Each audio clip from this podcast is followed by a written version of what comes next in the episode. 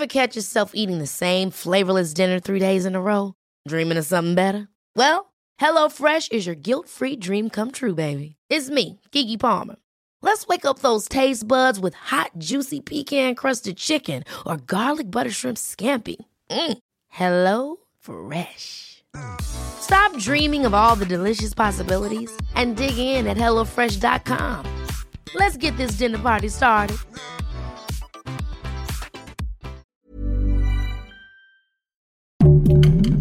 Heraldo Podcast, un lugar para tus oídos. Seremos una guía para que tu salud sea lo importante. Los mejores tips y consejos en Punto Saludable.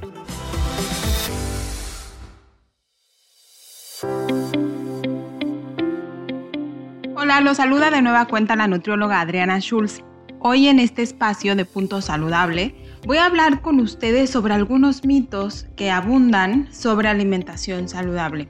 ¿Por qué creo que es importante? Porque en la actualidad hay muchísima información sobre salud y nutrición que es de fácil acceso en Internet, específicamente en redes sociales. Además, que no es requisito que sea un experto el que la divulgue, es decir, ni el que la produzca. Entonces, eso va a originar muchas veces confusión dentro de los términos que se utilizan y que una información que tal vez empieza como verídica vaya transformándose y se vaya convirtiendo en un mito. Está muy bien que muchos hablemos de nutrición, porque aparte es una experiencia que todos experimentamos en el día a día, es decir, todos los seres humanos comemos para sobrevivir. Y entonces de eso depende desde el lugar que cada uno decida divulgar, porque muchas veces mi experiencia propia, si yo la transformo en una recomendación, puede estar un poco sesgada y convertirse en mala información. Ahora, creo que así es como se han generado muchos de los mitos con los que convivimos.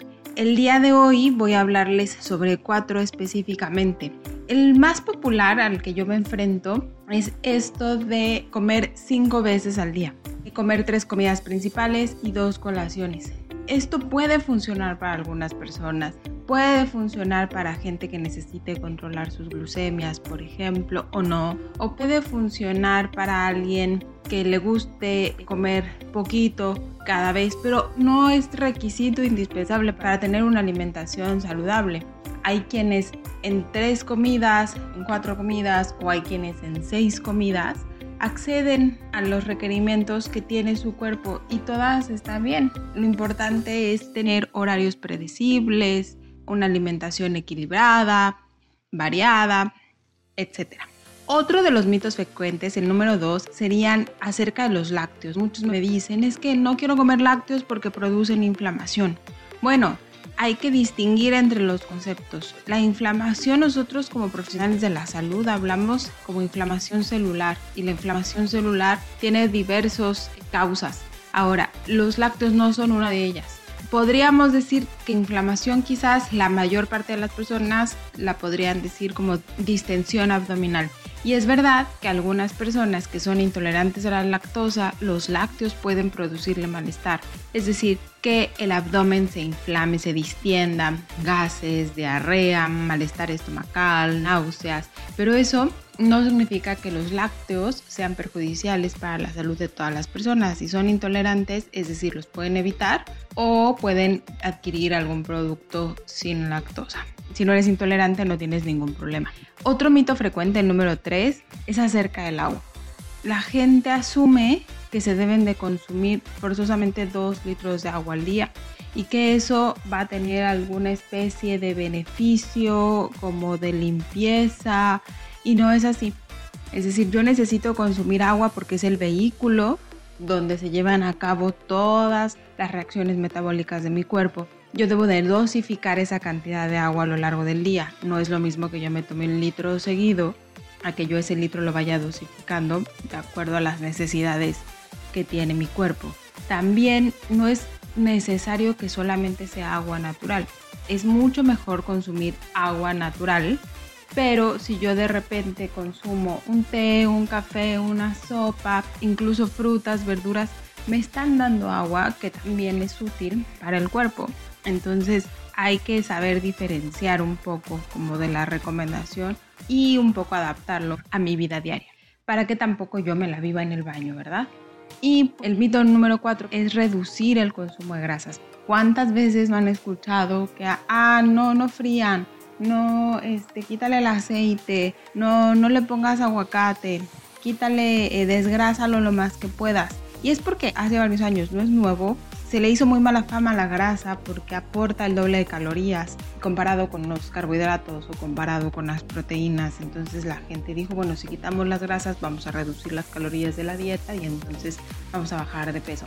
Pero desde el punto de vista nutrición no conviene reducir por completo o eliminar por completo el porcentaje de grasa de la dieta porque las grasas son necesarias para el organismo nos proveen de vitaminas, nos proveen de minerales, ya que hacen que su absorción sea más fácil. Se necesita grasa para formar colesterol, que el colesterol también es útil para formar hormonas, e, etc. Entonces, no le tengamos miedo a las grasas, mejor seleccionemos nuestras grasas, es decir, se ha asociado la salud cardiovascular con el consumo de ácidos grasos vegetales principalmente que son mono y poliinsaturados. Entonces voy a proveer a mi cuerpo de aceite de oliva, aguacate, nueces, cacahuates, chía, linaza. Y todo esto me va también a beneficiar en la saciedad. Si yo consumo suficiente grasa, entonces voy a tardar más en digerir lo que como, lo voy a absorber mejor, voy a aprovechar mejor todo. Entonces dejemos de tenerle miedo a las grasas. Espero que esta información les haya sido muy útil y recuerden que nuestras experiencias individuales no son recomendaciones generales, por eso es bien importante acudir con un profesional de la nutrición que me pueda asesorar de manera individual y que me dé recomendaciones específicas para mis circunstancias y para mi caso. Y me parece que es bien importante desmetificar ideas porque no se trata de reducir eh, la variedad de mi comida, se trata de ampliar, de conocer, de obtener beneficios.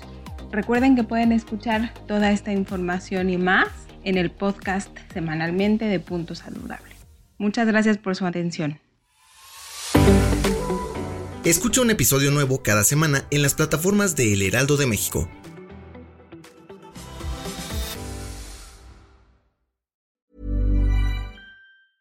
Ever catch yourself eating the same flavorless dinner three days in a row? Dreaming of something better? Well, HelloFresh is your guilt-free dream come true, baby. It's me, Kiki Palmer. Let's wake up those taste buds with hot, juicy pecan-crusted chicken or garlic butter shrimp scampi. Mm. Hello Fresh. Stop dreaming of all the delicious possibilities and dig in at HelloFresh.com. Let's get this dinner party started.